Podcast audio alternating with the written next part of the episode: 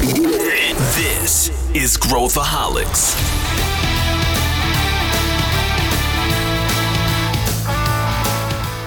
Olá, aqui é Pedro Weingärtner, eu sou o CEO da ACE e esse é Growthaholics, o podcast para quem adora inovação e empreendedorismo. Hoje a gente vai traçar um panorama de um mercado que, embora se fale muito, está na sua infância, que é o mercado de SaaS. Ainda existe muita coisa a se fazer, mas muito pouco conhecimento técnico sobre como criar uma empresa de SaaS.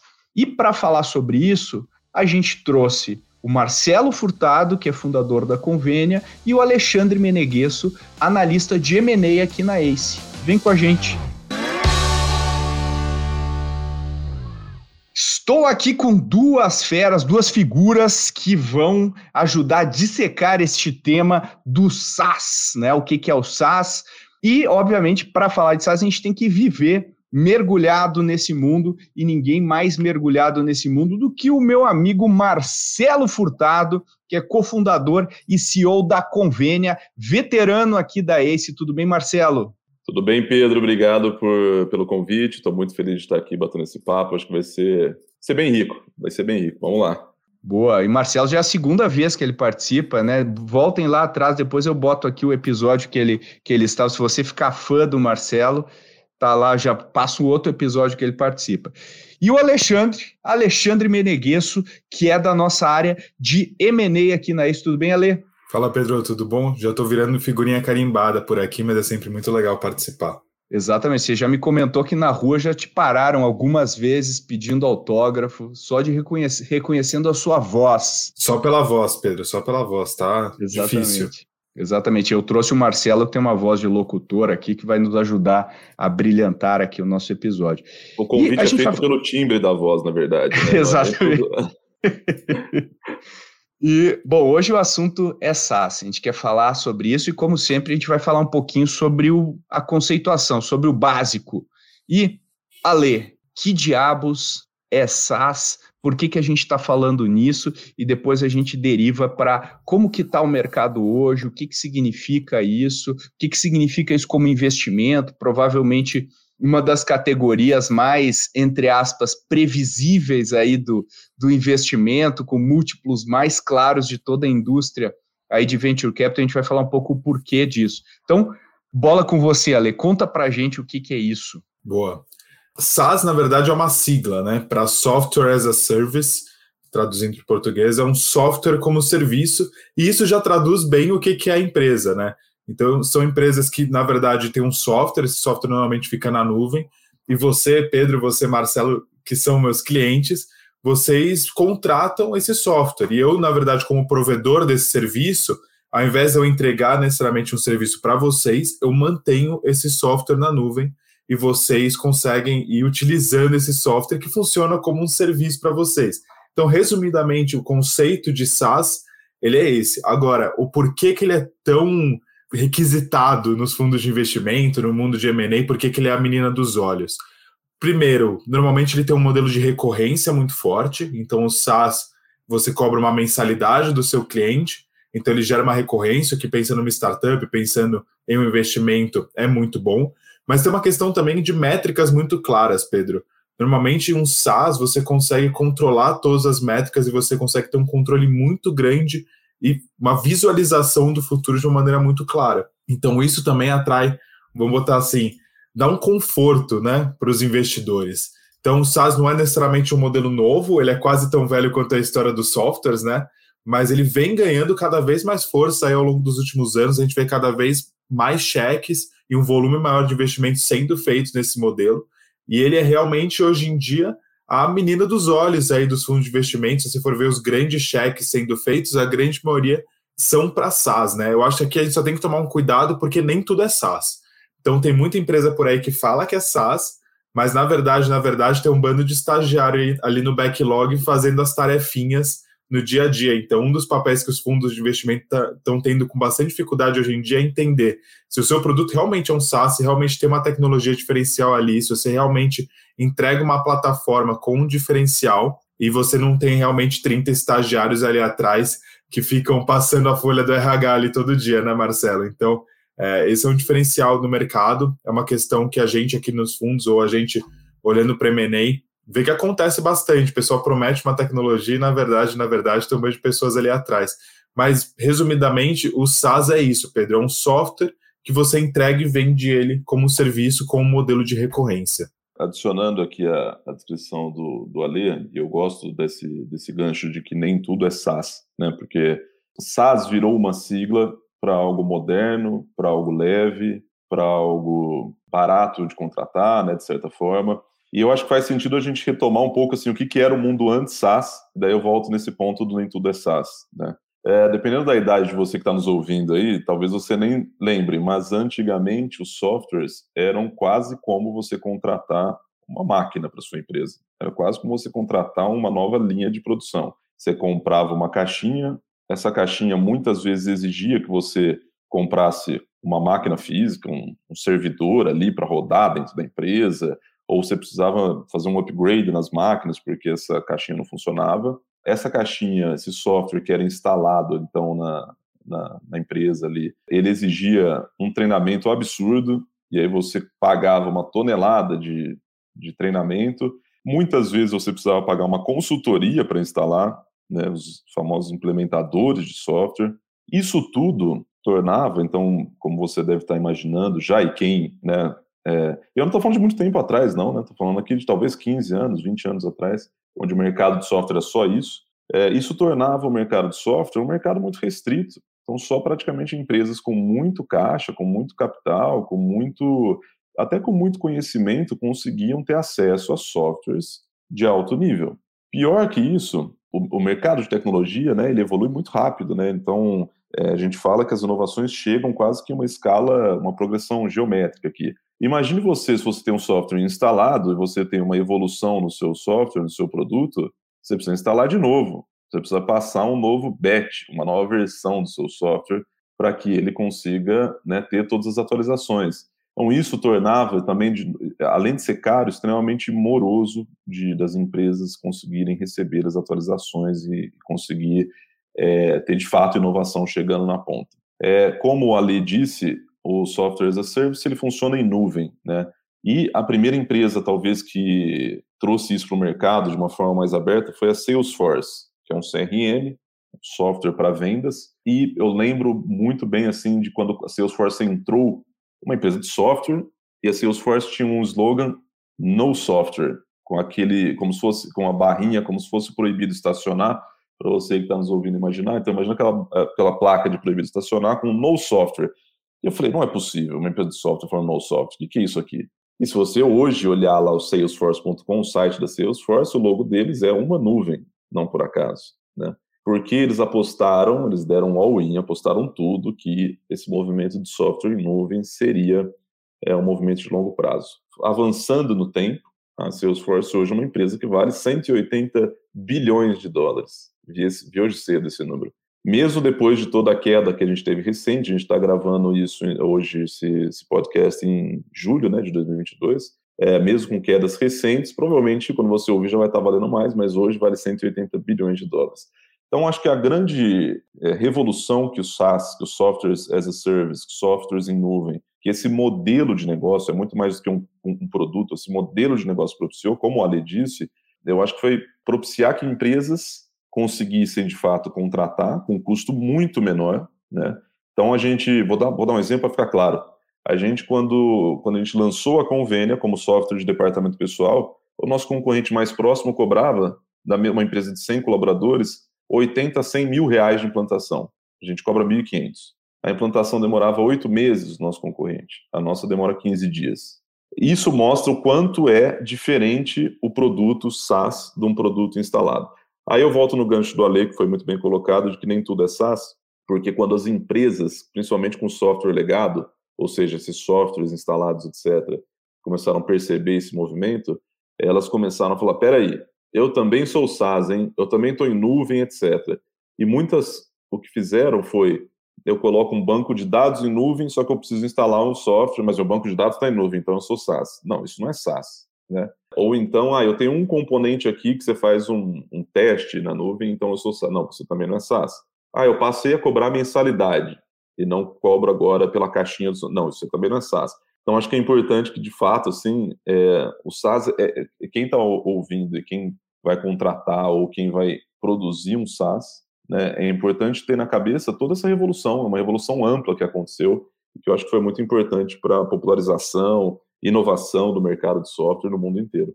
Eu, eu acho super interessante. Eu também eu ia entrar nessa questão de como era antes né, da, da caixinha, da licença e da implantação.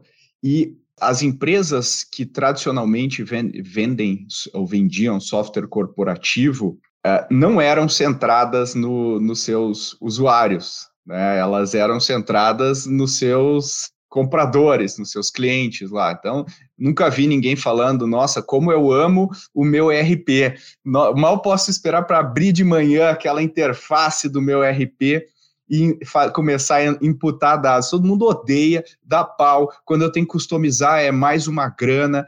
E a gente havia. Uh, né, dentro das corporações, quando, quando lá, década de 90, início da, dos anos 2000, a gente entrava lá, tinham andares inteiros com pessoas customizando o RP, e aí tinha algum nome de projeto, então era nome, era Projeto Superação, da Projeto Superação, e um monte de gente codificando o, o, o RP, quando chegava lá no, no usuário final, era um horror, a interface era péssima, esses projetos raramente davam retorno, o CRM era a mesma coisa, inclusive foi a inspiração aí para o Salesforce uh, lançar né, e, e entrar no mercado.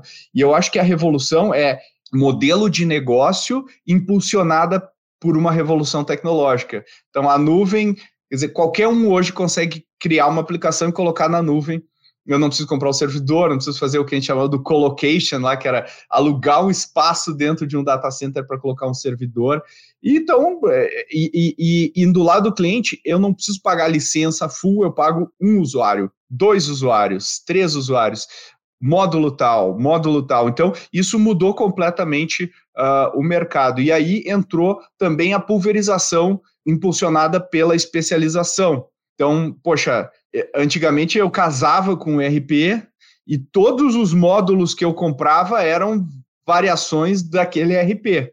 Hoje em dia eu posso ter o RP que as empresas uh, fala de migrar um RP, dá quase um, um AVC aí generalizado, então o RP fica lá e eu vou plugando soluções especializadas que vão fazendo melhor aquilo, então a empresa passa a ter várias várias soluções, várias, um leque uh, maior de soluções disponíveis. Isso tudo gastando provavelmente menos e tendo mais eficiência e tudo mais.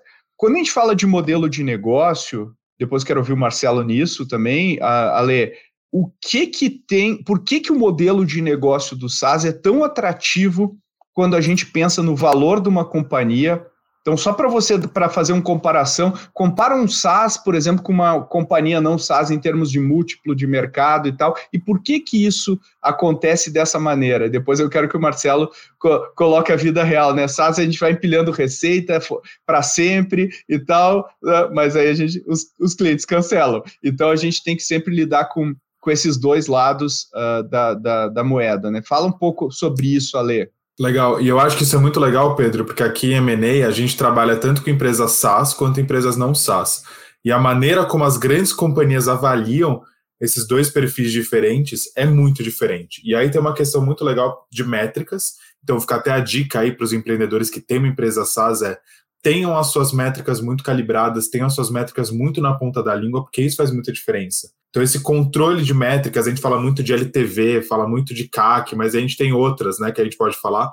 É uma coisa que as empresas valorizam muito. Então, você ter esse controle da empresa é uma questão que você tem um, tem um favorecimento, vamos colocar assim, né? Fica mais fácil de você visualizar a sua empresa. Então, se eu sei mais ou menos esse cara que está entrando, quanto que ele vai me dar de dinheiro ao longo da vida útil dele aqui dentro, ou quanto que ele me custou para eu adquirir ele, toda essa parte gera um valor muito grande. Mas o principal ponto, Pedro, acho que está relacionado à recorrência. Então, isso é uma questão muito importante no SaaS, né? Você tem uma receita ali que você sabe que vai entrar todo mês com contratos e ao longo do tempo você saber mais ou menos quanto que isso vai entrar até o meio do ano, até o final do ano, gera um valor. a escalabilidade é uma questão muito grande. Então, normalmente, esses SaaS, que nem o Marcelo estava falando, são fáceis de implantar, não tem um custo muito alto de implantar. Você consegue abocanhar uma fatia grande do mercado, você coloca ali uma grana em marketing, você vai conseguir abocanhar bastante gente. Então, você tem um, um conceito de escalabilidade, tendo foco no cliente, que a gente estava falando, né? É, que vai gerar aí um valor muito grande ao longo do tempo. E, obviamente, as empresas estão procurando alguma coisa que vai explodir, principalmente os investimentos, né? A gente está procurando aqui na ACE, por exemplo, na nossa parte de Venture Capital, SaaS extremamente escaláveis. Por quê? É nessa questão, se eu consigo uma recorrência muito grande, com uma escalabilidade muito grande, pô, aí eu tenho uma mina de ouro. E eu acho que tem um terceiro ponto muito importante também, Pedro, que são as margens. É, o Marcelo estava falando sobre como é barato de implantar. Então, por que os SaaS conseguem implantar mais barato?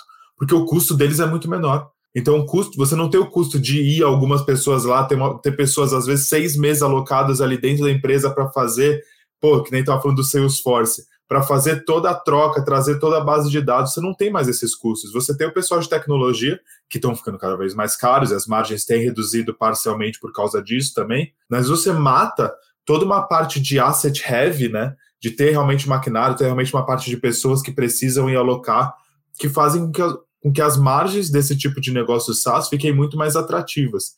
Então, eu, como investidor, vou estar disposto a pagar um múltiplo maior aí de receita, principalmente o que a gente vê é, mais sendo linkado nesse tipo de mercado, às vezes de 6, 7, 8 vezes. A gente já viu transações de M&A serem concretizadas com até 10, 12 vezes receita, o que parece muito absurdo. Mas se você pensa que esse negócio, às vezes, tem uma margem líquida, né, ou uma margem EBITDA duas ou três vezes melhor, né? Conseguem chegar a ter 40, 50% de margem EBITDA. É uma coisa exorbitante no mercado. A gente não vê isso acontecer com, por exemplo, consultorias.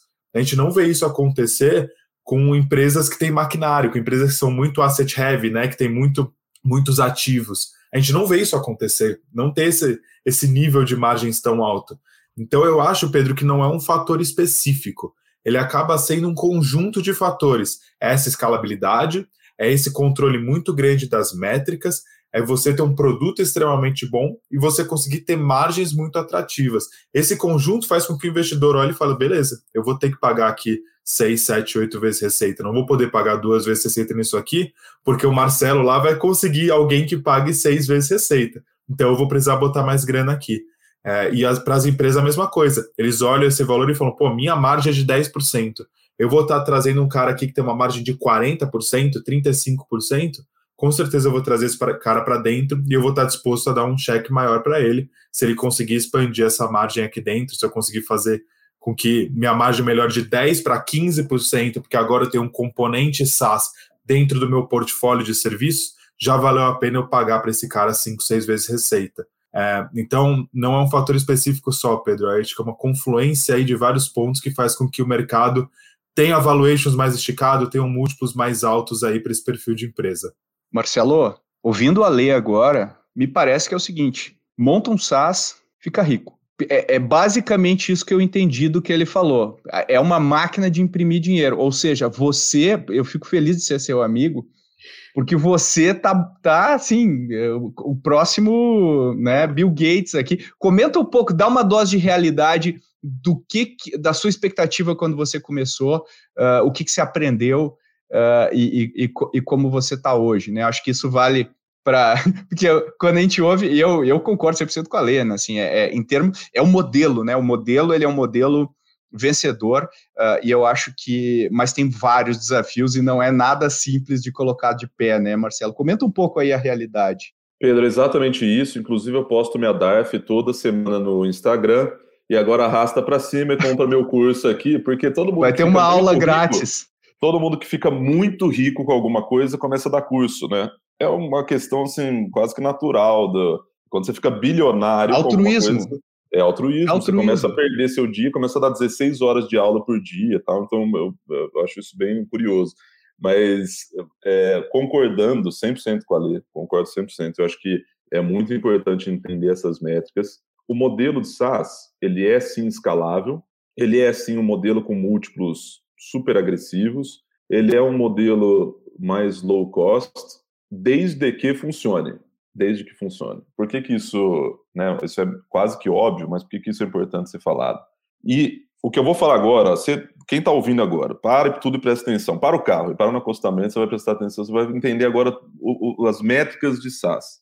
Essa semana eu estava falando com um fundo de investimento que é super avançado, super, né, super complexo, super gigante, mas que é acostumado com modelos tradicionais, empresas tradicionais de investimento. E eles estavam com dificuldade de entender essa lógica do múltiplo por receita, que o Ale estava falando. Era exatamente esse o assunto.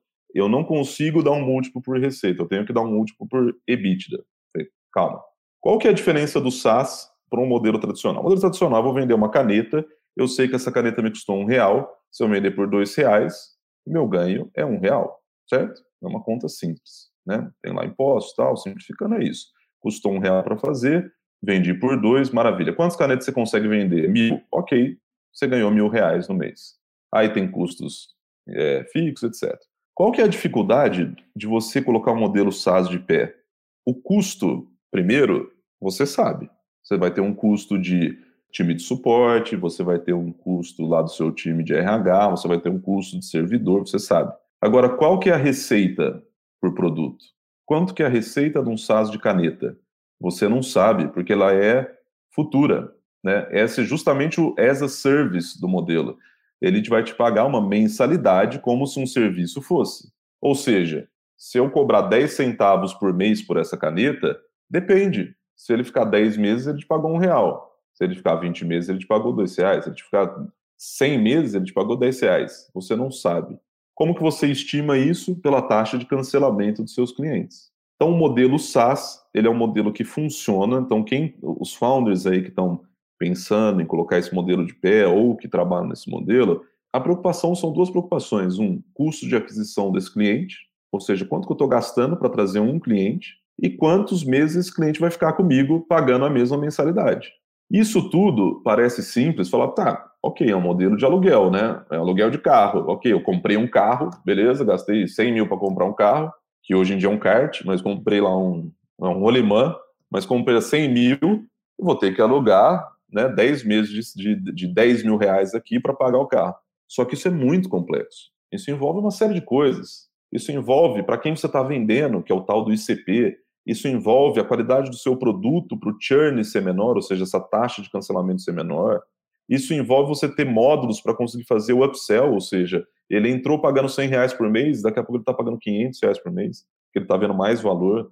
Então, é, na realidade, é um modelo complexo de ser operado existe uma crítica muito grande de empresas de tecnologia, né? E você está aí ouvindo, você já deve ter ouvido falar. Empresa de tecnologia não dá dinheiro, isso é só é, pirâmide, castelo de cartas. Eles pegam um monte de dinheiro fácil do mercado, vai lá, torra e beleza, fica gigante, mas não dá dinheiro. Depende, tem modelos e modelos. E aí é que você consegue separar ali o joio do trigo na história do, do mercado de tecnologia. Empresas SaaS normalmente têm uma margem operacional muito alta, por quê? porque as que, as que dão certo né, são empresas que têm cancelamento baixo, o churn é baixo. Isso faz com que o LTV que o Ale falou, ou seja, quanto de dinheiro esse cliente deixa durante a vida aqui comigo, fique alto, porque ele não cancela, e quanto mais eficiência ele vai gerando, mais aprende, mais especializado, e o Pedro trouxe essa questão da especialização, ele fica menor o CAC. Então, para você conseguir fazer operar um modelo SaaS, resumindo aqui, você tem que ter produto. Você tem que ter um produto que realmente reflita e resolva uma dor real de alguém. Né? O modelo SaaS, quando começou, ele era altamente especializado. As empresas de SaaS, elas pegaram aquele ERP gigante e transformaram em 150 funcionalidades. E aí você tinha a Zendesk que só faz atendimento, a Salesforce só faz o CRM, a não sei quem só faz o financeiro, o outro só faz o é, RH, o outro só faz o... Foi super especializado, por quê? Justamente por isso, para diminuir o custo de aquisição, para aumentar a retenção e mais, né, para conseguir fazer com que os clientes conseguissem contratar com um preço menor. É, então, de novo, né, concordo 100% com a lei desde que funcione o modelo. E fazer funcionar para mim são essas questões. É a questão de foco ali numa dor muito específica, foco numa persona, principalmente no começo, e aí aos poucos ir ampliando a, a resolução do problema para esta persona, né, tentando não sair do seu mercado. Eu acho perfeito o que o Marcelo falou, porque o que eu falei aqui, Pedro, é o pote no final do arco-íris, né? o pote de ouro lá no final. São os poucos percentuais ali que deram certo, que viraram realmente, pô, de uma startup que é investida para uma Redpoint, Monashi, é, todos esses enormes que a gente vive falando aí, que fazem cartas do apocalipse aí quando tudo começa a desabar. De uma que foi investida, quantas ficaram pelo caminho? Quantas, na hora de desenvolver o software, não acertaram o produto, não acertaram o ICP que o Marcelo estava falando? Pô, ficaram com LTV negativo em relação ao CAC, então eu trago esse cara, mas ele não fica, ele usa meu serviço dois meses e vai embora, e eu gastei o dobro para trazer ele.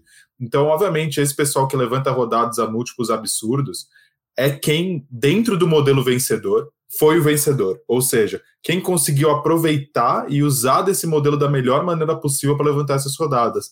Mas esse é muito a ponta do iceberg. Né? Tem muita gente que fica pelo caminho, que fica atrás. É, pouquíssimas startups conseguem chegar a levantar isso a segunda, terceira rodada. Né? Tem um vale da morte aí muito grande perto das rodadas seeds ali, ou, ou pré-seeds, que fazem com que esse modelo, se, se você consegue é, navegar ele, obviamente você vai se dar muito bem, mas são poucas as empresas que conseguem chegar nesse patamar. A grande maioria acaba aí ficando pelo caminho. E exatamente, exatamente isso. E tem outra coisa também, né? Esse modelo de empilhar receita, ele é um modelo muito poderoso. O que significa empilhar receita? Quando eu falei que se eu vendo uma caneta ali por dois reais, no mês que vem eu tenho que vender de novo essa caneta. Né? Eu não estou empilhando receita, eu tenho que ir lá buscar e caçar cliente todo mês que é um modelo de varejo, um modelo de e-commerce, né, um modelo de loja tradicional, de qualquer empresa tradicional. O modelo de empilhar receita que a gente chama é esse modelo de assinatura, por quê? Porque se eu vendo uma assinatura de 100 reais, mês que vem, ela se ninguém cancelar, se ele não cancelar, ela continua comigo. Se eu vender uma nova, minha receita vira 200 para outro mês, e é isso que a gente chama de empilhar receita. Esse modelo é um modelo muito poderoso. Né? E esse modelo, é por isso que, se a gente quiser fechar aqui o raciocínio até do porquê que essas empresas de tecnologia operam dessa forma? Por que, que a gente vai, capta dinheiro no mercado e traciona mais rápido e fica operando com margem negativa? Justamente porque a gente está empilhando receita. O que, que isso significa? Porque eu, eu coloco lenha na minha máquina de crescimento, porque se eu faturar hoje 10 milhões e em seis meses eu conseguir faturar, ter uma carteira aqui de assinaturas de 20 milhões, se eu parar de investir em crescimento, essa carteira não some. Se o produto for bom, cancelamento for baixo, essa carteira continua e a partir dali eu consigo remunerar ela, eu consigo tornar ela lucrativa. Ah, mas os múltiplos são muito agressivos. Então vamos fazer uma conta aqui simples de matemática. Um múltiplo, né, para quem é, não está muito familiarizado, é quantas vezes você vai pagar numa empresa relacionado a algum indicador. Múltiplo de receita. Receita é 1, um, se é 10 vezes, eu vou pagar 10 vezes nessa empresa. Ok, vou pagar 10 é, reais nessa empresa. O que, que acontece? Uma empresa que cresce 30%, se você pagar um múltiplo de 10 vezes na receita, a empresa fatura 10 milhões, tá? Múltiplo de 10, ela vale 100 milhões. Se ela crescer 30 vezes, no ano que 30% ao ano, no ano que vem, esse múltiplo é de 7 vezes. Você pagou 7 vezes, na verdade, do ano que vem. E se a empresa dobrasse, faturava 100 milhões e paguei, faturava 10 milhões, paguei 100 milhões e no ano que vem ela faturou 200 milhões, ou seja, 100% de crescimento esse múltiplo caiu para 5. Então, os fundos também se aproveitam disso. Né? Quando você olha o múltiplo que está pagando de valuation futuro, ou seja, do próximo ano da operação, uma empresa que cresce 100%, o múltiplo cai pela metade. Se crescer 200%, cai mais ainda. Então, é, faz sentido. Né? É, eu também quero desmistificar aqui que, pô, isso é um castelo de cartas, que isso é tudo bandido tal, que é um Ponzi scheme. Não, isso faz sentido. Né? Isso faz parte do mercado e quando tem liquidez, é natural que as empresas se apropriem, e grandes empresas foram criadas assim. Tanto faz sentido, né, Marcelo, que, que a gente, pega, a gente pode pegar esses ícones como a Salesforce, que é uma máquina de execução, os caras estão crescendo dois dígitos por ano nesse patamar de valuation, que, que é uma coisa experimenta crescer dois dígitos por ano com o teu faturamento hoje. Agora, bota isso na casa dos bilhões. É muito difícil fazer isso acontecer. Mas a gente vê recentemente fenômenos como a ServiceNow, né, que, pô, que foi um cara lá que uh, software de, de suporte, né, de, de help desk, o cara foi estendendo o, o, o TAM, né, o tamanho do mercado para operar toda a empresa. Quer dizer, ele, ele aumentou o TAM com o passar do tempo. Tem a Snowflake, foi um fenômeno aí do, dos anos anteriores. Então, tem vários casos de empresas SaaS que estão surgindo e uh, conseguindo entrar aqui no mercado. Tem um aspecto que eu gostaria de falar com vocês que muito pouca gente fala, que é o tamanho do teu cliente. Porque quando a gente fala de SaaS, a gente fala, ah, vou vender, vou assinatura. Só que se eu sou um cliente de grande porte, uma enterprise, eu vou pensar de um jeito. Se eu sou uma empresa pequena, eu vou pensar de outro jeito. E, só que para chegar numa empresa grande e chegar numa empresa pequena são, são duas, duas formas completamente de operar e trabalhar e atender essas, é, essas empresas também. O mercado é muito mais pulverizado uh, uh, e muitas vezes se usam estratégias de canal e tudo mais. Comenta um pouco, Marcelo, sobre como que tu aprendeu a questão da distribuição é, a Convênia foca num, num cara num, num, num, tier médio aí, né, de tamanho de mercado, mas o, como, que, como que caiu a ficha da grande diferença que é operar uh, diferentes portes de empresa e, e, como que toda a tua organização muda também? É, bom, a gente já errou com isso, inclusive, né? E por muito tempo eu fiquei na cabeça assim, porque você tem dois modelos de empreender. Tem o modelo Vale do Silício, que é foco, foco, foco, foco laser focus, você tem que pegar uma coisa, resolver e tal. E tem o modelo chinês que é, meu amigo, deu dinheiro, faz. Deu dinheiro, faz. E a gente falou, meu, vamos dar, fazer um, uma coisa mais chinesa aqui do que o, o, foco, porque eu acho que vai ser, vai ser bom. E, e, conto isso porque, no final, hoje, né, hoje, hoje contando a história de trás para frente, é bonita a história, mas o Pedro sabe bem o quão dolorido foi no meio do caminho, porque hoje a gente tem dois produtos que, inclusive, se tornaram duas marcas. O nosso produto número um, que é um clube de vantagens, é um produto para grandes empresas, empresas aí acima de mil colaboradores, e o nosso produto Convênia é um produto para gestão de departamento pessoal de pequenas e médias. Estamos falando de empresas de 30 a 500 colaboradores. O que prova que, de fato, você cria duas empresas quando você não quando você começa a trabalhar mercados diferentes. Né? Você ter o seu ICP, o que é o ICP? É o Ideal Customer Profile. Né? Em português, seu perfil ideal de cliente, você tem isso muito bem mapeado, fala, olha, meu ideal, meu cliente ideal aqui é uma empresa de é, 50 colaboradores que trabalha nesse segmento, que está em tal região, que tem, é, não sei que, que característica tal. Isso é muito importante, porque disso deriva, disso vai derivar, primeiro, construção de produto.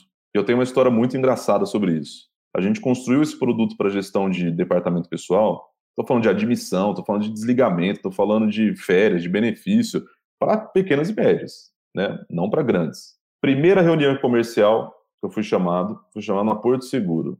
5 mil colaboradores, tinha na época, talvez até mais, talvez até mais. E aí, na reunião, eu apresento o nosso produto, que era até então o único produto, que era para grandes empresas, certo? Ele falou, não, mas não é esse produto. Ele parou no meio da apresentação, não, não é esse produto que eu estava querendo. Mas como não é esse produto? Ué, o produto está no site lá da Convênia. Aí eu parei, aquele é, instante de reflexão, é, mil é, dias em um segundo que você reflete. E eu falei, bom, eu tenho dois caminhos aqui. Um, a gente não tinha um cliente, um cliente, a gente não tinha nenhum, a gente tinha 10 beta testers, nenhum cliente. Bom, primeiro, eu continuo e faço a venda, volto para o escritório e a gente muda o produto inteiro, ou eu paro agora e falo que esse produto não é para grande empresa. Você acredita que eu virei e falei: esse produto não é para vocês? Uma reunião. E o Pedro sabe o quanto a gente gosta de vender. A gente é uma organização orientada a vendas. Eu falei: tem um problema, esse produto não é para vocês. Mas como assim? Esse produto não foi construído para grandes empresas, você vai ter problema ao usar. Não, não, não, mas me mostra. Então me mostra o produto. Mostrei, mas é exatamente o que a gente quer. A gente quer admissão digital, a gente quer gerenciar os benefícios e saber que está sendo pago certo. Férias é um problema aqui, queremos fazer, queremos ter um desligamento também digital. Eu falei, gente, não é, acreditem, não é para vocês, eu vou provar. Vocês fazem quantas admissões por mês, é, tal, não sei o quê, e eles falaram, é, realmente precisava fazer algumas modificações. Chegou um ponto ali que ele falou, é, a gente precisava integrar no nosso ERP. Eu falei, tá vendo? Isso é um projeto que você vai num outro e custa. Então, produto é uma coisa muito importante, por isso que o foco é importante. Segundo, modelo de vendas. Você vender para um cliente é diferente de vender para outro cliente. O pitch é diferente, se você for para o inbound, o conteúdo que você gera para atrair é diferente, o ciclo de vendas é diferente, então o, tanto de investimento que você vai fazer, a implantação é diferente, vender é diferente. Atender é diferente. Você tem um atendimento uma enterprise, por exemplo, empresa lá de 10 mil colaboradores, é diferente de uma de 50. Talvez você tenha que ser muito mais atencioso na empresa de pequena e média, porque talvez ela não tenha tantas áreas, tanta gente para operar. Talvez na enterprise seja você tenha que fazer uma visita todo mês. Tudo é diferente. No final do dia, você vai ter duas empresas se você não olhar para a especialização. Eu tenho, e aí sobre essa especialização do SaaS e agora a verticalização dele, então o SaaS agora cada vez mais juntando coisas, como você comentou, eu tenho um receio. E todo, todo podcast eu tenho que fazer uma polêmica aqui, né? Então, do, do OKR eu já, já lancei uma polêmica, esse aqui eu vou lançar outra. Eu acho que muitas empresas SaaS estão fazendo horizontalização, verticalização, como você queira chamar, ou seja, trazendo mais mercado para dentro para comprar receita, para comprar receita. Na pressão de aumentar simplesmente a receita é tentar colocar todo mundo no mesmo balde. Acho que isso faz sentido para algumas, acho que isso não faz sentido para outras. Qual que é o risco disso? É o produto virar um Frankenstein e o SaaS deixar de ser aquilo que a gente falou no começo produto super barato, que resolve a minha dor, que é fácil de implantar, é fácil de manusear, que é fácil de ser atendido. É, essa verticalização ela pode vir com um custo do produto começar a ser complexo, de você ter coisas que você não usa, isso vai tornar ele mais caro, talvez mais pesado ali para a empresa. Então, acho que é, eu olho assim com certa cautela toda vez que a gente tem a, ten, a tendência ou a vontade de ampliar ali mercado simplesmente para trazer receita. É, é, é, um, é um desafio e é um, e é um, é um impulso que, que muito empreendedor passa. E, e agora eu, eu queria comentar duas tendências aqui com vocês, duas coisas que que estão na, na, crista da onda aí. Uh, uma delas é que eu queria ver a tua visão, Ale, que é o bottom-up SaaS, que o pessoal está falando no mercado, né? Que são uh, empresas que partem do, dos colaboradores para ter uma contratação corporativa, exemplo Slack, exemplo Zoom e tudo mais, o que tem a ver com esse com, com o jargão da vez aí que é o product led growth, né, o produto né, uh, uh, trazer o crescimento. Como é, como é que é isso e por que que isso é uma, é uma tendência a ler? Pedro, é, é difícil a gente ainda dizer, porque, como você falou agora, a gente já tem alguns, então, por exemplo, o Slack, que é um caso legal desses, mas pessoalmente eu acho um tanto quanto complicado, principalmente pela questão de liderança. Então eu acho que você ter desde o dia zero uma liderança alinhada, que vai ter uma cultura forte, que vai realmente gerar esse crescimento e liderar esse caminho até o crescimento é uma questão muito importante. Mas de uma outra forma, se você consegue juntar ali um grupo de desenvolvedores que montam um produto e depois você traz lideranças que vão se complementar para fazer esse produto já criado crescer e se estruturar mais para frente, pode ser um caminho interessante também, pode ser uma questão um pouco diferente. Olhando para a parte de investimentos, né, e principalmente a gente aqui na ACE, quando a gente olha para os empreendedores, né, e para quando a gente investe em startups muito novas, a gente está olhando muito para os empreendedores, a gente está olhando muito para as lideranças, a gente está botando muita fé nesse pessoal que a gente está trazendo. Então, pô, o Marcelo aqui é um caso que está com a gente já aqui na ACE faz bastante tempo, e aí eu nem estava na ACE quando a gente investiu lá atrás, mas, pô, com certeza o Marcelo foi um dos grandes pontos que a gente olhou. Com certeza o Marcelo foi uma das coisas que falou, pô, esse empreendedor aqui não foi Pedro. O Pedro tá balançando a cabeça para mim e eu tô Isso mentindo foi um erro no podcast. Né? É, as, as, a gente aprende, a gente tem que aprender, é uma, é uma, uma, uma jornada evolutiva, mas tudo bem, mas enfim, ele, ele, ele, ele, ele é gente boa. Ele é legal, né? Ele é legal. Foi pela voz, Pedro, foi pela voz. É, mas hoje em dia, então, com um pouco mais de critério, a gente olha muito para os empreendedores e, e olha muito como eles têm potencial. E as empresas que adquirem startups também fazem isso. Então elas olham e veem, pô, como que esse cara aqui vai se encaixar como um head dentro da minha empresa? como um diretor dentro da minha empresa. Então, se você perde essa camada de liderança, mais esse atrativo para receber investimento, o seu produto tem que ser muito bom, mas muito bom mesmo. E tudo isso que o Marcelo estava falando de, pô, você ter um LTV muito descolado do CAC, você ter muito upsell e pouquíssimo downsell, você ter pouquíssimo churn, você garantir que você vai ter essa escalabilidade, você tem que confiar muito no produto porque você perde essa questão de as camadas de liderança e você tem a chance de errar. Quantas vezes em uma empresa grande a gente não vê que às vezes um diretor é contratado, ele é demitido, ele sai porque não teve fit de cultura, então você traz aquela liderança, ela quando você olha para baixo, né? Então, ao invés do bottom up, você olha do top down e a liderança não desce direito. Então, pode dar certo desde que o produto seja muito bom. E aí tem o lado oposto você tem o foco no produto desde o dia zero. Se você tem o foco no produto desde o dia zero e o foco no cliente, você realmente consegue criar, pô, a sua liderança vira um negócio secundário, vamos colocar assim. O seu produto veio sempre na frente. A, a sua carroça está na frente dos bois, né? Então, você tem esse produto sempre como a sua primeira coisa, sempre como o seu principal ponto guia, sua principal estrela guia para o seu desenvolvimento.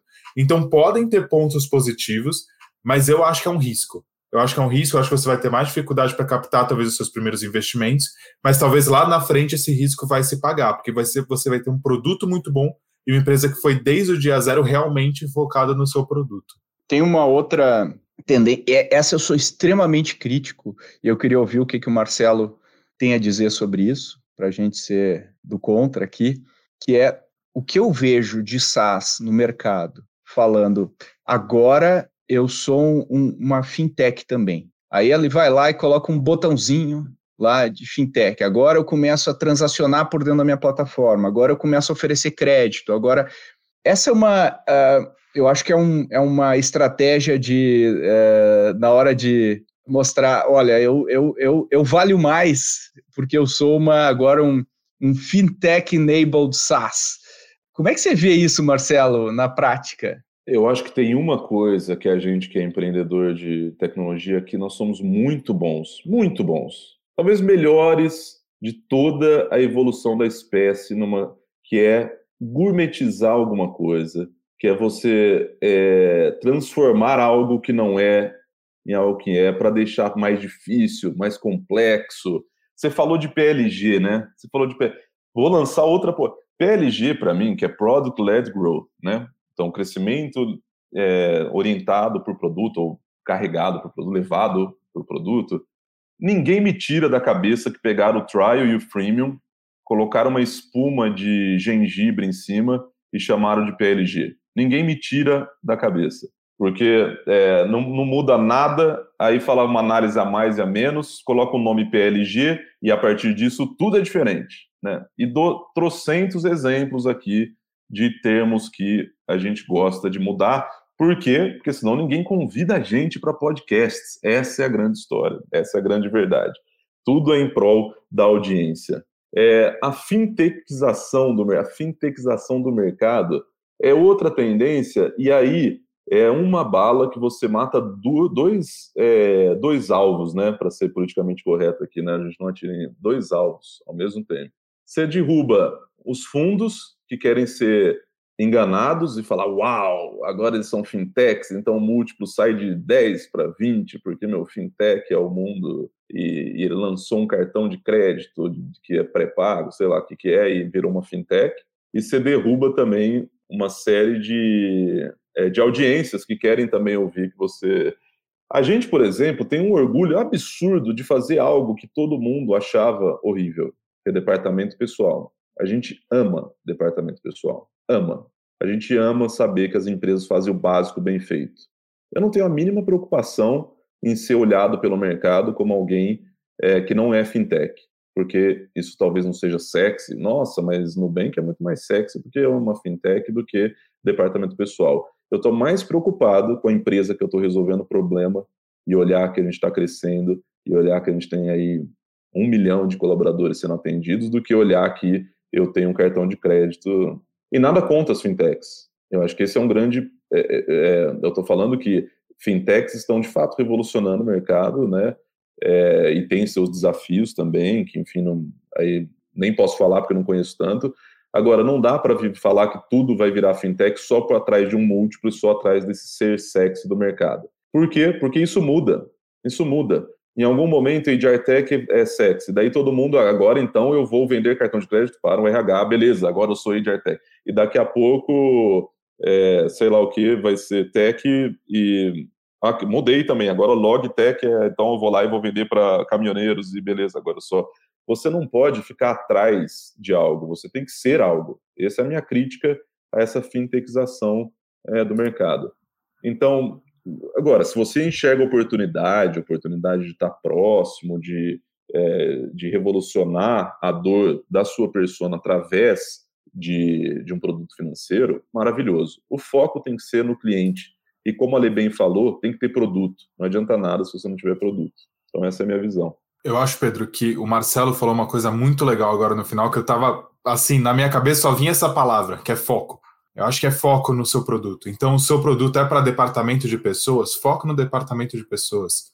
O seu produto, estava falando de ICP antes, né, de você vender para um cliente médio, um cliente pequeno. Obviamente, vender para o grupo é, Porto Seguro é muito mais sexy do que você vender para a padaria da sua esquina.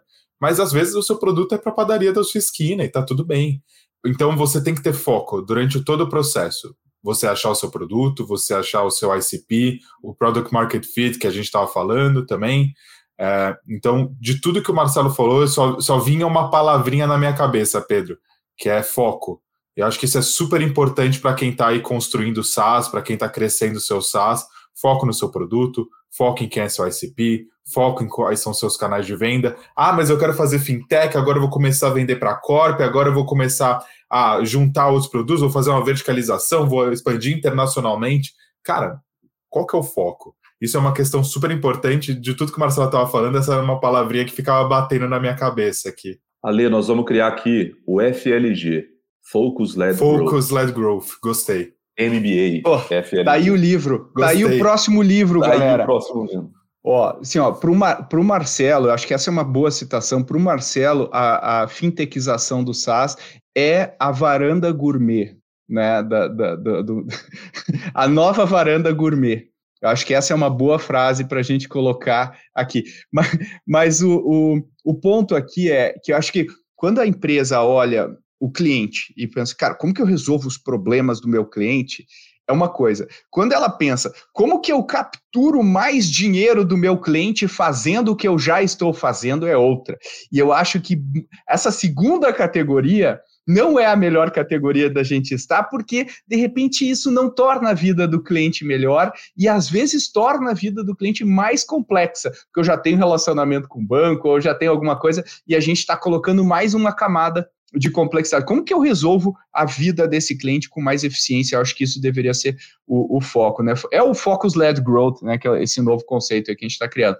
Agora, indo para o final aqui do nosso episódio, a gente gosta de, depois de, de falar todos esses pontos, acho que tem muita riqueza aí para quem está empreendendo. O que, que vocês podem dizer para alguém que está lá começando a jornada, iniciando um trabalho aí com, com SaaS, né? A gente nem falou do desafio tecnológico que é você criar um produto, né? E todos os perrengues técnicos de segurança da informação, é, dá pau, cai o, cai o produto e tudo, mas nem falou sobre isso, só falou muito aspecto de, do negócio mesmo.